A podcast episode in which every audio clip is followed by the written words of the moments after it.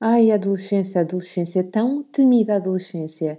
E se eu te dissesse que é possível olhar para esta fase como uma das fases mais incríveis e de maior oportunidade? Gostavas de vê-la dessa forma? Então vamos a isso.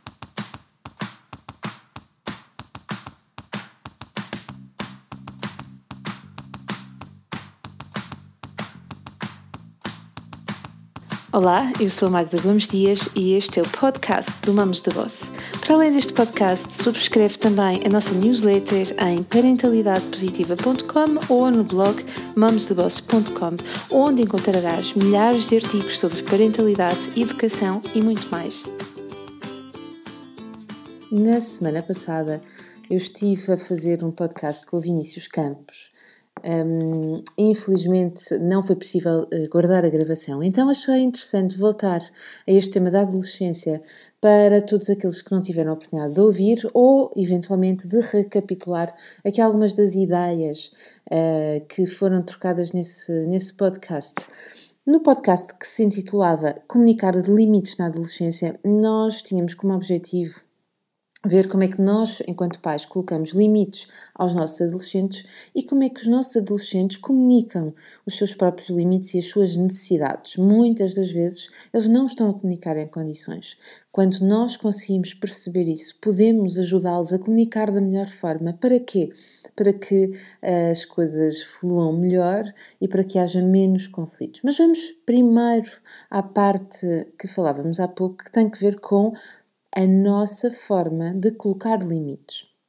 Mas antes de começarmos, deixa-me aqui explicar-te o seguinte: a adolescência é uma fase uh, que vai, não é? Nós todos sabemos que é a fase que vai entre a idade, uh, entre a infância e a idade adulta, e portanto é um período claramente de crescimento, de construção, mas também é um período, se quiseres ver assim, de morte. E morte de quê? Nós vamos, ou os adolescentes vão, colocar em causa muitas das coisas que aprenderam connosco, vão colocar em causa muitos dos valores que nós lhes passamos e tem mesmo de ser assim. E porquê? Porque enquanto não houver revolução, aquela pessoa não está a olhar para dentro, não se está a colocar em questão.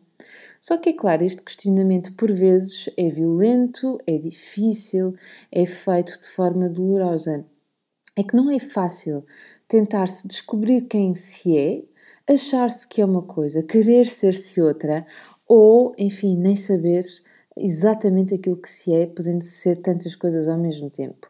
E isto provoca sentimentos de raiva, de tristeza, de angústia, de preocupação, de confusão até. E é normal que o nosso filho vá oscilando entre todos esse, todas essas nuances de emoções e de sentimentos.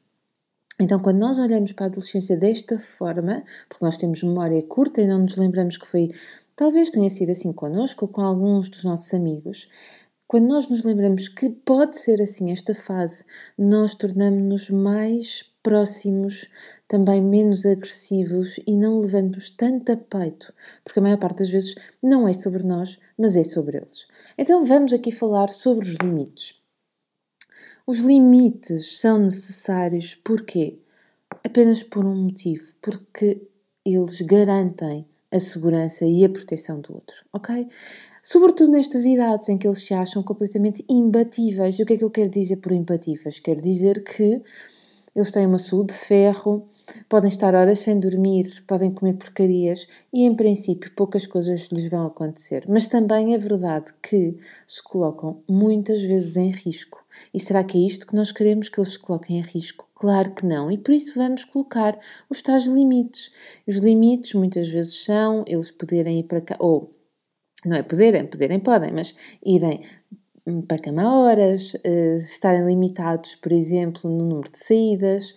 E depois também queremos colocar limites uh, noutro tipo de, de coisas que, uh, e a maior parte dos pais, referem-se muito aos limites no telemóvel. E qual é o problema do telemóvel? O problema do telemóvel não é nenhum.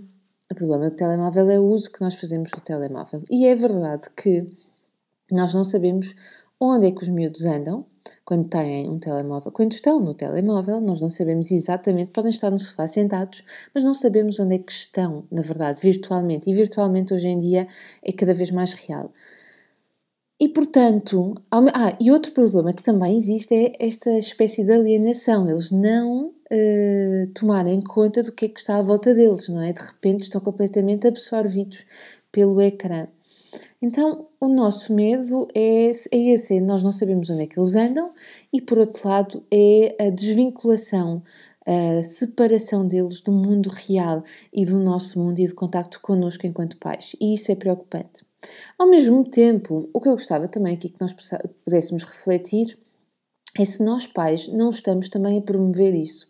Eu vejo com muita regularidade algumas contas de Instagram de pessoas que estão com o telemóvel o tempo todo, a mostrarem como é que os filhos vão para a escola, com este vestidinho, a fazerem comunicações um, com muita, muita frequência e um, a tirarem fotografias das férias, dos aniversários, enfim, e quando nos damos conta, é o aniversário em que nós estamos a oferecer um telemóvel ao nosso filho e tudo aquilo que nós fizemos para trás, nós ensinamos como é que se faz o uso do telemóvel, que é a toda a hora e em alta frequência. Portanto, vale a pena questionarmos-nos se estamos a fazer assim. Se a resposta for não estamos a fazer assim e eles continuam a usar muito o telemóvel, ou estamos a fazer assim e eles continuam a usar muito o telemóvel, vale a pena moderarmos nosso, a nossa utilização e vale a pena termos uma conversa. E a conversa é para quê? Para que em conjunto possamos estabelecer essas regras. Repara, é de muito mau tom e nada inteligente estabelecermos regras de uso do telemóvel de forma unilateral. Primeiro porque temos um jovem adolescente e os adolescentes querem todos o quê? Autonomia e consideração por aquilo que são. Portanto, nós vamos querer definir as regras com eles.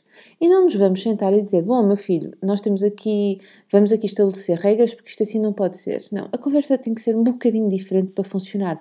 E lá está, volta ao mesmo, ouvir ao disco toca ao mesmo, que é podermos um, comunicar uh, de forma eficiente e vamos dizer: olha, eu tenho visto que tens passado uh, muito tempo ao telemóvel, quando chegas a casa uh, tens dificuldade, reparei que tens dificuldade a concentrar-te nos estudos, porque com o telemóvel ao lado ele vai apitando e tu não demoras, tens demorado mais tempo para fazer os trabalhos, um, jantas e corres logo para o telemóvel, e isso a mim está-me a causar algum stress, ansiedade, tristeza. E eu gostava que pudéssemos aqui moderar, moderar o uso dessa tecnologia. O que é que tu sugeres? E vamos ouvir e ouvir e ouvir. E vamos fazer perguntas. E se calhar ele vai apontar-nos o dedo e vai dizer: Pois é, mãe, mas eu uso o telemóvel, mas tu também estás sempre agarrado ao telemóvel enquanto estás a fazer o jantar, uh, enquanto estás à minha espera ou quando uh, estás a apanhar uma seca na fila do supermercado pegas no telemóvel. E se isto for verdade, podemos dizer: é verdade, tens razão. Também tenho que fazer aí alguma moderação. Quais são as tuas sugestões? E ouçam, porque os miúdos têm boas respostas muitas das vezes. Então, vamos escutar, vamos dar poder e vamos negociar com eles. Porque, de facto, nestas idades é aquilo que nós queremos fazer. Nós queremos que eles sejam interventivos, queremos que pensem, queremos que se envolvam nas tomadas de decisões. E quando nós fazemos tudo isso por eles, não podemos querer que depois eles se consigam envolver. Este podcast já vai longo e os nossos podcasts aqui são curtinhos, portanto, na próxima semana vamos falar sobre como ensinar um jovem a colocar os seus próprios limites. Se gostaste deste podcast e se achas que ele pode ser útil para o teu filho, convida-o a escutar. Se achas que ele pode ser útil também para outras famílias, clica no botão partilha ou convida as outras pessoas a subscreverem também uh, os nossos podcasts no SoundCloud, no iTunes, no Spotify, no Google Podcast, acho que é assim que se chama, enfim, em muitos, muitos sítios e também a nossa newsletter que nós vamos enviando um, estes podcasts. Ah, e claro, através do WhatsApp. Se ainda não fizeste, uh, clica para, um, uh, para, para subscreveres. Espero que tenhas uma boa semana nesta reta final também das aulas. Um beijinho e até ao próximo podcast. Gostaste deste podcast? Então deixa os teus comentários no blog mamstheboss.com, onde terás acesso também a milhares de posts e lembra-te de assinar a nossa newsletter em parentalidadepositiva.com ou em mamstheboss.com. Partilha à vontade. Até ao próximo podcast.